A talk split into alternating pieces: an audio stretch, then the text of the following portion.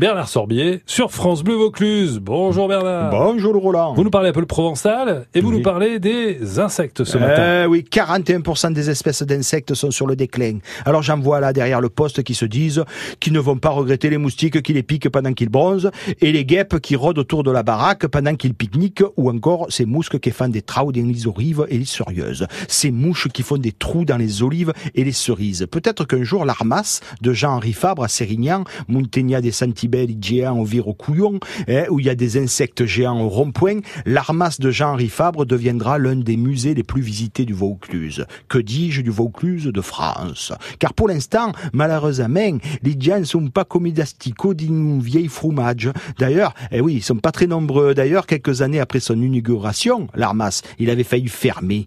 En tous les cas, à Santibelli sur le vire au couillon, tout comme la statue dans le centre du village, eux, ils ne disparaîtront pas. Pas plus que toutes les collections d'insectes et de papillons qui sont dans l'Armas, la maison d'un des plus célèbres entomologistes du monde. Vous vous rendez compte? Même en Chine, les scientifiques connaissent le Jean-Henri Fabre. Hein, nous ici, quand on dit Jean-Henri Fabre, on se dit, bah, c'est un lycée à Carpentras. Sa maison, je vous le disais, s'appelle l'Armas.